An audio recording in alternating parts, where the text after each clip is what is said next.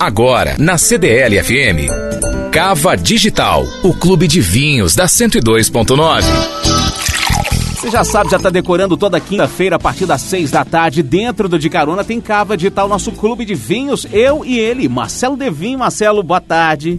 Olá, muito boa tarde, Antonelli. Muito tranquilo? boa tarde para você que está ouvindo a gente nessa tarde de quinta-feira. Bacana, terceira edição do Cava Digital aqui na CDL FM. Hoje Marcelo propôs uma, um programa de viagem de turismo dentro do mundo do vinho, porque a gente vai fazer uma relação Brasil-Chile. Brasileiros no Chile, Marcelo brasileiros no Chile. E na verdade eu falo que brasileiro, Antonelli, tem todo, todo lugar. lugar né, a gente está contaminando o mundo com essa nossa vibe maravilhosa. Eu morei no Chile cinco anos, tenho experiências maravilhosas para contar e essas duas pessoas que vão estar com a gente hoje, eu tenho certeza que todo mundo que está ouvindo a gente vai adorar também. Eu estava perguntando para o Marcelo em off aqui como é que é o chileno em relação ao brasileiro, se tem alguma rivalidade, tem aquela coisa argentino e brasileiro no futebol. No Chile tem isso, Marcelo? Na verdade, a gente não tem essa rivalidade com o Chile, né? É. é o chileno, na verdade, ele gosta muito do brasileiro. Eu acho que uh, as outras nacionalidades, ela gosta muito dessa hospitalidade dos brasileiros uhum. e a uhum. gente faz muito sucesso no Chile. O chileno, sim, no começo ele é um pouco desconfiado, como a gente que é mineiro, ele fica te olhando meio assim, mas depois que você faz amizade, ele te conhece, ah... Acabou. Acabou. Aí você ganha ele e é para sempre a amizade. Bom, então vamos chamar os nossos convidados para o programa de hoje aqui. Marcelo, por favor, faça as honras da casa. Olha, hoje está com a gente o Davi Giacomini, da vinícola La Recova, que está em Casablanca, que é que tem um dos melhores Sauvignon Blanc do Chile. Isso segundo eu e também segundo a crítica internacional especializada. Boa tarde, Davi, seja muito bem-vindo. Olá, Marcelo, boa tarde, boa tarde, Antonelli, tudo bem? Um prazer estar aqui numa das primeiras edições do Cava Digital. Obrigado pelo convite. Que ótimo, obrigado, Davi. Estou muito feliz de você participar com a gente. E eu tô com uma pessoa também que é um, ele é um cara, gente. A gente já, já se segue aí pelas redes sociais e ele há muito tempo no Chile, uh, trabalha com turismo, é um cara que está bombando nas redes sociais e está com um projeto muito legal também aqui no Brasil, uh, que é o Winemaking, que é o Arthur Tremper. Ei, Ei, Arthur, tudo bem? Tudo bem, Marcelo. Abraço aí a, ao Davi, a todos os ouvintes aí da Rádio CDL. Muito boa tarde. Eu queria começar perguntando para vocês, primeiro para o Davi, na sequência o Arthur. Cara, como que é um brasileiro morando no Chile e trabalhando com vinhos? Como é que surgiu isso para você, é, Davi? Bom, na verdade eu cheguei no Chile há muitos anos, né? Eu cheguei no Chile em 1985, então já faz algumas décadas. Eu cheguei num Chile bem diferente do Chile como ele era hoje, ainda era Pinochet que estava uhum. no poder, tinha um Chile cinza, uns carros mais antigos. O Chile, nesse tempo, se transformou absolutamente. Eu nunca perdi o link com o Brasil, voltei para morar no Brasil, mas mantive, depois voltei para o Chile de novo. E, e é um, um, país de muitas oportunidades, né? um país muito sério, um país com um sistema uh, impositivo que permite dar uh, oportunidade, opção, a burocracia é muito baixa, então é um país fácil de fazer negócios, fácil de trabalhar, na verdade. Eu, e, e fora isso, no aspecto do vinho, tem um terroir espetacular, porque é um país que não tem chuva durante o período vegetativo da planta. Né? Na verdade, chove muito Bordeaux, pouco, né? Ali na, região central de Santiago, né, Davi? pouco. Isso é uma maravilha para fazer vinho orgânico, então, quando você não tem chuva, não tem umidade, que, que põe uma pressão fitossanitária nas videiras e tal. Então é muito fácil produzir vinho de qualidade no Chile. Na verdade, é um dos melhores terroirs do mundo, em função do seu clima, né, eh, uh, para produzir vinho. Então, uh, quer dizer, foi uma coisa uma, uma benção, na verdade, uh, cair lá onde eu tô, naquele terroir espetacular e fazer Chile, unir a minha paixão com uma profissão. Então você, você hoje está no Rio de Janeiro, né? Então você tem a sua casa aqui no Brasil e também em Santiago, em Casablanca. Então, exatamente. Eu, hoje eu, eu moro aqui e lá, um pouquinho mais no Chile do que no Brasil, mas agora, em função da quarentena, estou no Brasil desde agosto. Já em março a colheita, lembrando que a colheita no Chile é bem mais tardia que no Brasil. No Brasil, a colheita já começou em alguns pontos. Eu só vou colher em, em janeiro, e eu só vou colher depois do dia 15 de março, provavelmente na primeira quinzena de abril. e é Sauvignon Blanc, é vinho branco. Então, quer dizer, e o vinho tinto vem depois do branco. Então, a colheita é bem mais tardia. Eu estou indo para o Chile agora na primeira semana de março e eu fico lá, não arredo o pé das videiras até a vinificação dos vinhos. Que fantástico. E o Arthur, ele não é um produtor de vinhos, mas ele está é, ligado direta, diretamente a esse mundo. E, Arthur, me conta um pouquinho uh, da sua história no Chile, quanto tempo você está lá e como você começou a trabalhar com vinho, dessa bebida maravilhosa que a gente tanto ama. Bom, Marcelo, eu, eu fui expatriado por uma empresa de tecnologia na qual eu trabalhava e há 12 anos atrás eu aterrissei no Chile como um bom gaúcho de mala e cuia e levando bastante chimarrão né, na mala para poder é, trabalhar em áreas de tecnologia, mercado, é, serviços tecnológicos para empresas de telefonia celular e meios de pagamento. Ah, então você e não Marcelo, foi para trabalhar com vinho diretamente? Não, não, não. Eu fui para carreira executiva, empresa multinacional de tecnologia ligado a esses dois grandes segmentos, né? É, telefonia celular e é, mercado financeiro, meios de pagamento.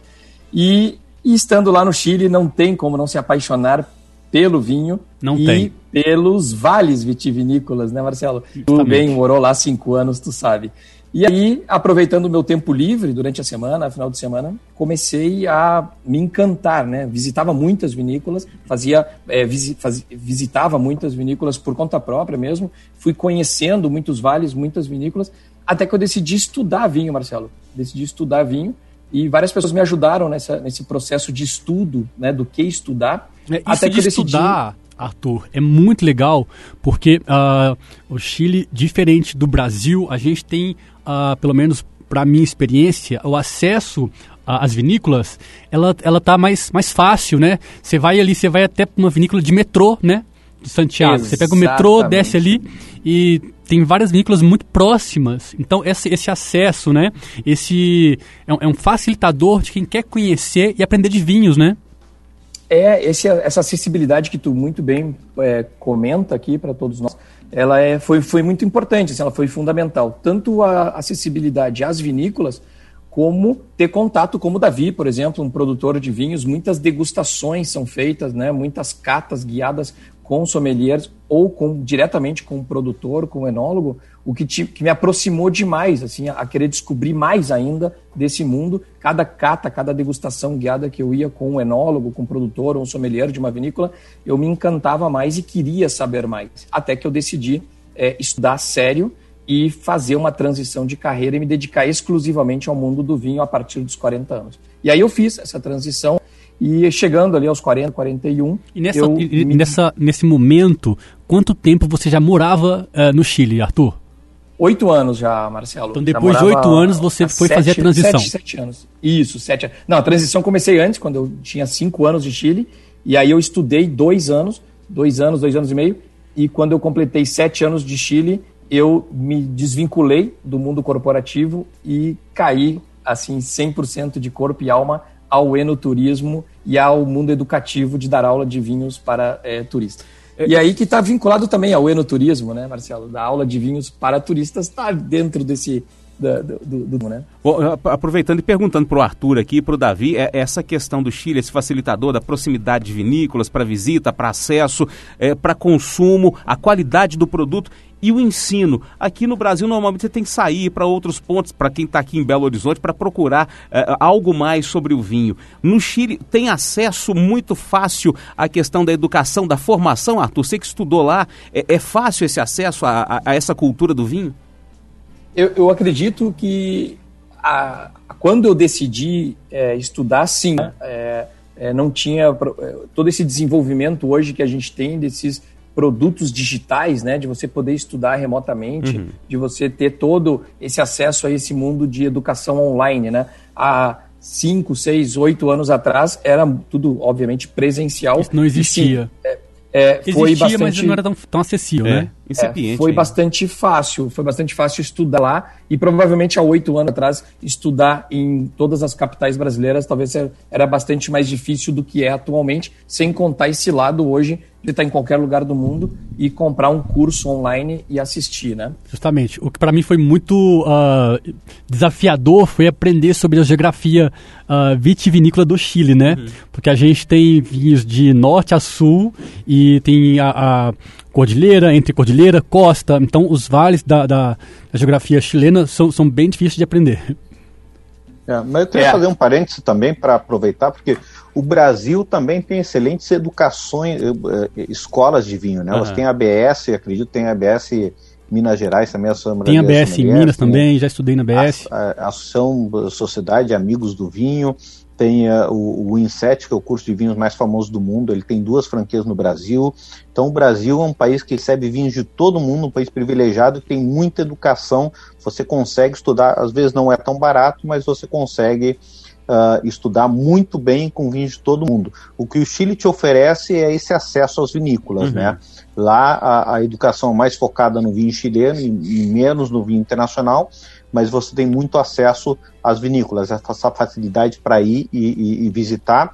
E aí você tem dois mundos completamente diferentes. Aquela vinícola grande, mega vinícola onde você vai, vai ser recebido por um guia de turismo que vai fazer aquele tour e não vai sair daquilo, e você tem as pequenas vinícolas onde você vai ser recebido pelo proprietário e vai, vai chegar como está dentro de casa e vai ter aquele acesso que você não teria uh, de outra forma. De outra forma. O papo tá muito legal. Uh, o que o Davi falou, eu vejo isso e ele pode me dizer melhor do que eu, junto com o Arthur, né? Já que eu já estou no Brasil já faz um tempo.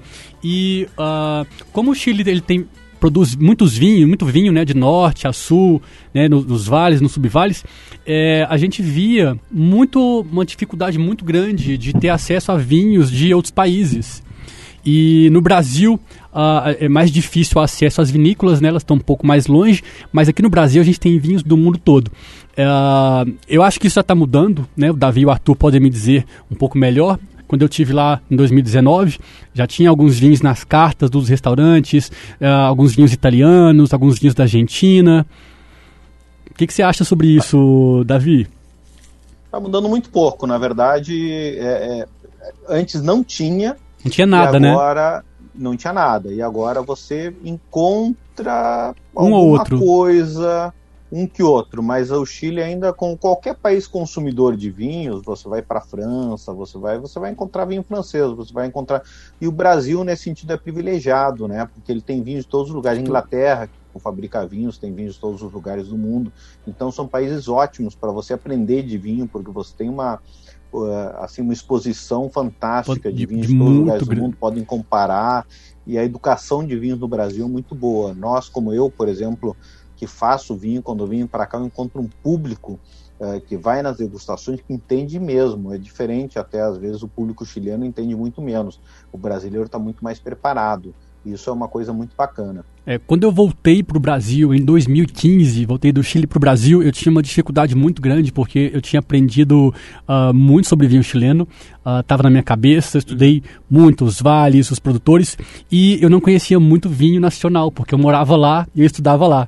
Então isso te limita, né? Limitou um pouco. E eu fui para um, um, restaurante uh, de gastronomia italiana em São Paulo e isso me ajudou muito porque aos poucos eu fui conhecendo um pouquinho do nosso vinho, do nosso terroir, e é um caminho sem volta. Os vinhos daqui são maravilhosos. Boa. Deixa eu aproveitar, deixa eu jogar uma pergunta, uma questão para o Arthur aqui, porque o Arthur lida com essa questão do turismo, né? Quando a gente imagina Chile, você pensa naquelas grandonas, aquelas vinícolas grandes, famosas que a gente conhece aqui. Ah, vamos fazer uma visita naquela, né? Pode falar, não, Conte Toro, uma coisa assim. Ô, ô, Arthur, qual que é a dica para quem quer chegar no Chile, quer conhecer aqueles pequenos produtores, coisas inovadoras, coisas diferentes no Chile? O que, que você indica, Arthur?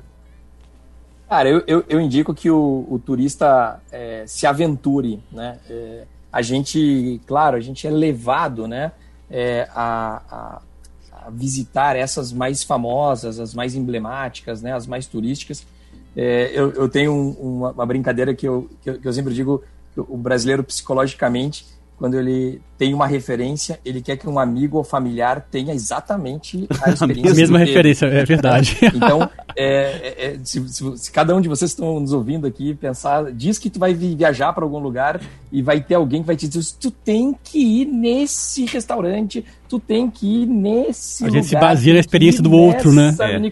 E, e, e, é como se a, a, a verdade fosse completamente absoluta, né? como se a pessoa tivesse é, é, um grande, um vasto conhecimento da oferta né, enoturística para poder garantir que aquela ali é a melhor experiência. Né? Porque o brasileiro tem isso, ele quer que um amigo, um familiar, seja tão feliz quanto ele foi naquele lugar.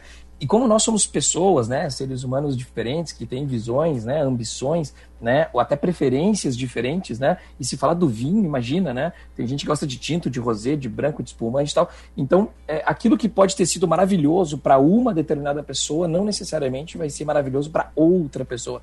Então, é, eu sempre digo que o Chile tem pérolas, né? A própria vinícola do Davi, é, lá em Casablanca, é uma pérola, né? Uma coisa assim que é, gostaria assim que a maior quantidade de pessoas possíveis que valorizam esse estilo, né, de vinificação do Davi, não é, não é por nada que o, o Sauvignon Blanc do Davi está entre um dos melhores do Chile e cada ano mais reconhecido e premiado, né? Justamente. Então, conhecer essas vinícolas pequenas, essas vinícolas como o Davi sempre gosta de falar, né? Que está à escala humana, né? Que está sendo feita, os vinhos estão sendo produzidos pela mão ali do dono da, da, da vinícola, né? Não em milhões e milhões de litros, né?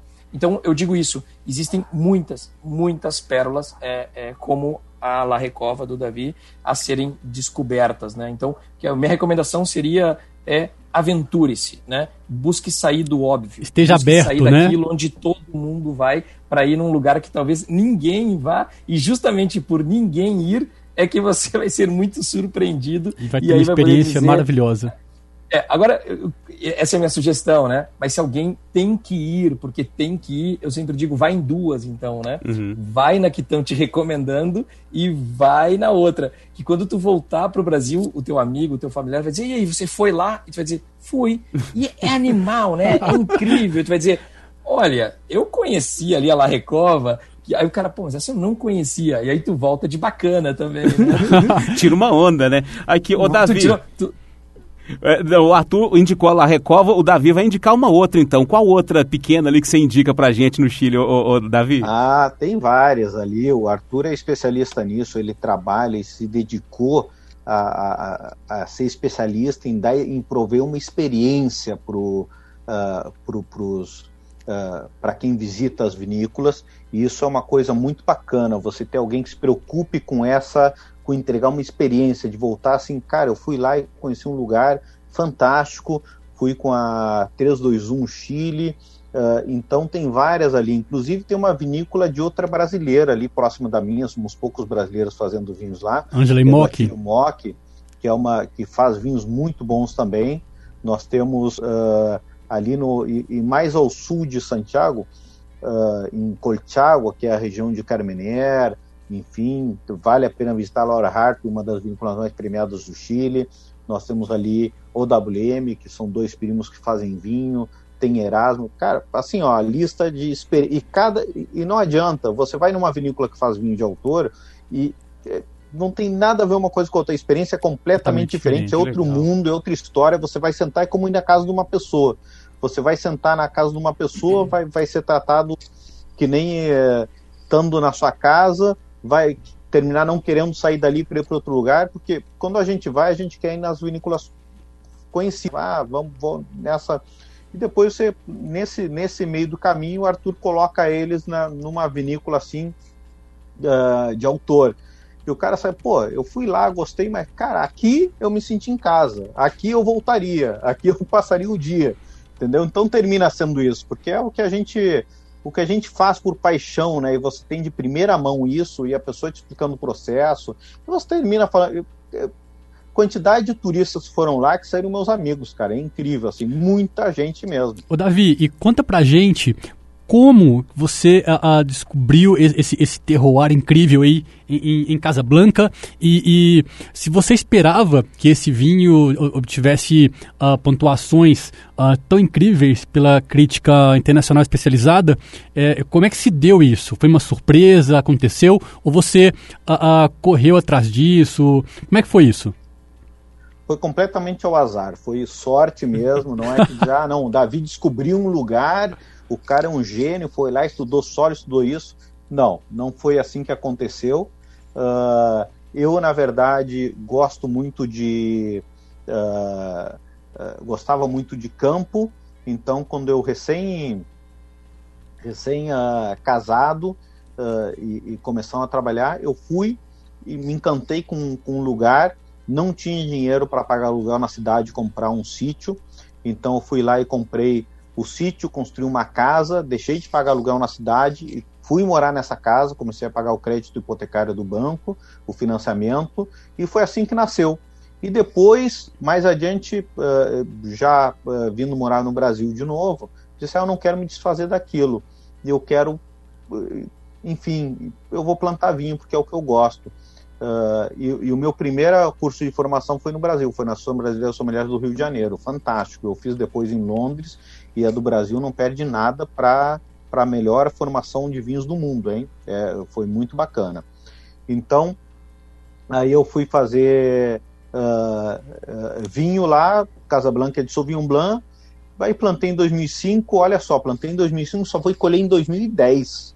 Cinco anos, onde eu fiz um investimento, paguei a Uh, enfim, fiz a plantação pagando funcionário, pagando contador, pagando tudo, e só cinco anos depois que eu fui colher uh, fruto disso. Aí com a primeira colheita eu disse, cara, agora sim, depois de cinco anos, finalmente eu vou conseguir cons pagar minhas contas já com, uh, com, com o fruto do próprio, da própria vinícola, né? Uhum. Aí vendi minha uva para uma vinícola bem famosa, viu, Mané, que faz vinhos maravilhosos. El Secreto. Com, disse, El Secreto Sauvignon Muito Blanc, bom. que saiu naquela época entre os melhores Sauvignon Blancs do Chile. E com o dinheiro que eu recebi da primeira colheita, eu consegui pagar dois meses de salário. Eu pensava, não, agora que eu vou. Paguei dois meses de salário e continuei financiando os outros dez. Então, quer dizer, é uma coisa que tem que ter muita paixão. É que nem comprar um barco, cara. Tem dois prazeres, quando compra e quando vem, né? o pessoal brinca. Né? Você compra o barco, aí tem que pagar marina, tem marinheiro, tem isso, tem aquilo. Vinícola tem a mesma coisa. Tem muito glamour, mas na verdade tem muita uh, tem muito sacrifício por trás também, e muito amor, principalmente, muita paixão, é isso que nos mantém uh, lá. Mas foi aí que eu descobri, sem querer, que eu, que eu caí em cima de um terroir espetacular. Já minha primeira colheita teve própria, teve 91 pontos uh, uh, do Guia Descorteados. A minha segunda colheita teve 92 pontos Tinatkin, que é um dos maiores críticos de vinhos do mundo, e James Sutton, outros dos grandes críticos de vinhos do mundo, 92 Descorteados. E agora, em dezembro, uh, em, em descorteado, saiu com 95 pontos entre os melhores Sauvignon Blanc do Chile, o que me enche de orgulho e prazer, né? Porque no final das contas é, é, é o Chile, o Sauvignon Blanc é a segunda uva mais plantada no Chile. E eu tenho 4 hectares, eu tenho 0,01% da superfície do Chile. Eu não sou enólogo. e tem uma, pro... tem grandes, tem uma premiação tem dessa, né? maravilhosos enólogos. Então você tem muitas hectares, muito além do que eu tenho, enólogos maravilhosos e alguém que não é enólogo, cantinho de terreno ali, tem um dos melhores Sauvignon do Chile, para mim é uma coisa já quase Isso também assim, não, não pensava ter esse resultado. Muito focado, né, Davi, uh, na sustentabilidade. Marcelo, você falando de, de, de, sustentabilidade, dessa coisa toda no, do mundo do vinho, me explica mais isso, cara. Isso mesmo, Antonélio. Uh, hoje em dia, no mundo do vinho, é muito comum, está uh, uh, cada vez mais incorporada né, o tema da sustentabilidade, uh, produção em escala humana, que é você uh, fazer um vinho numa produção um pouco menor, onde o enólogo ele tem uh, uh, isso de poder direcionar o vinho para como ele quer, o tipo de blend, né? Ele tem essa, essa, essa, essa, abertura, né? O que nas vinícolas comerciais de larga escala você não, não, não consegue produzir. Uhum. e falando sobre isso, Davi, como que é produzir para você um vinho desse com pontuações tão, tão interessantes uh, e o vinho conseguiu tanto respeito e você faz isso também uh, muito bem. Uh, como que é trabalhar sustentabilidade no, no, vinhedo? Você acha que isso é, é uma coisa está meio na moda? Você acha que veio para ficar? Não, sem dúvida é uma coisa que veio para ficar. A consciência ambiental, uh, não só isso, a sustentabilidade tem três tripés, né? Uh, um deles é o financeiro, porque você tem que gerar recurso para manter o teu projeto, então sustentabilidade financeira. Você tem responsabilidade social, quer dizer, devolver à sociedade o que você pega dela, utilizar uh, pessoas locais, valorizar o trabalho das pessoas, comércio justo, comprar, se você tiver comprar insumos ou uvas, uh, pagar um preço justo por isso, né? Então tem responsabilidade social e tem a, a, a meio ambiental, que é o outro tripé o mundo ele não tem mais volta atrás, você vai ter que conviver com isso. E nós trabalhamos muito com esse aspecto de, de sustentabilidade nos três aspectos, uh, mas agora falando da meio ambiental de uma forma porque o nosso impacto sendo muito pequeno é mínimo, a gente influencia mais por exemplo do que por nada. Então, por exemplo, recentemente eu troquei a, aquela aquela uh, uh, fecho para embalagem plástico, que a gente fecha as caixas, né? Uhum. Que é uhum. plástico, eu troquei por papel. cara, não é que aquilo vai mudar o mundo, entendeu? Mas é um, um sinal muito poderoso que você está fazendo a sua parte, que você está dando exemplo para outros. Quando eu despacho vinhos, inclusive aqui no Brasil, não se usa uma bolha de plástico nem aqueles isopores. Já recebi vinho aqui no Brasil, onde você abre a caixa e cai uma série de isopores de dentro da caixa, cara, assim que ela vem cheio. Isso eu acho um absurdo, não tem mais espaço para isso na sociedade. As pessoas não, não, não estão mais aceitando isso. Então, as embalagens são completamente de papel, que protege o vinho, etc. Então, e nós temos que caminhar nessa direção, uh, porque não tem mais saída.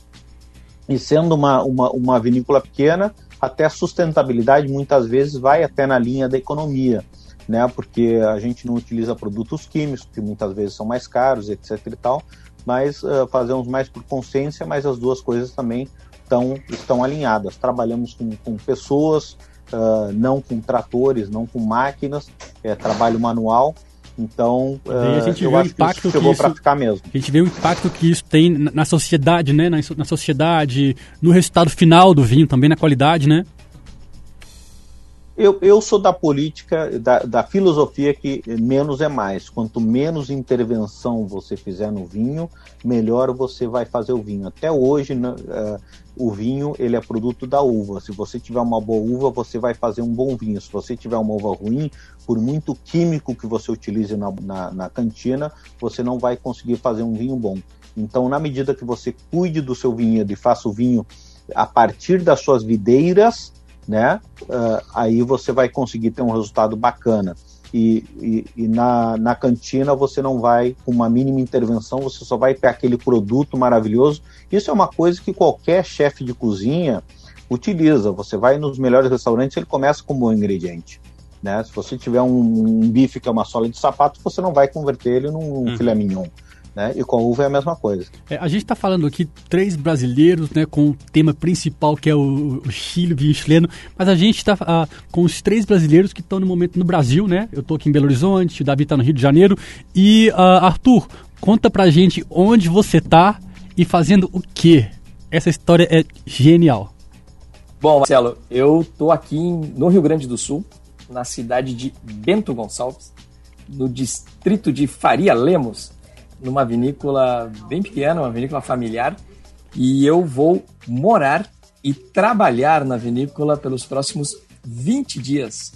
E vou mostrar é, para as pessoas que participarem desse projeto que eu lancei chamado Making Wine 2021. Making Wine é... 2021, eu vi que saiu uma matéria na revista Isto é Dinheiro, né? O reality show da Vindima. Conta pra gente o que é isso. Exatamente, cara. A gente teve essa ideia de querer mostrar para as pessoas que têm interesse pelo mundo do vinho e mostrar o que eu tô chamando de caixa mágica quando entra a uva e sai a garrafa, é, o vinho engarrafado depois, acontece ali uma mágica e essa mágica é o que os enólogos, que os produtores fazem em transformar as uvas em vinho.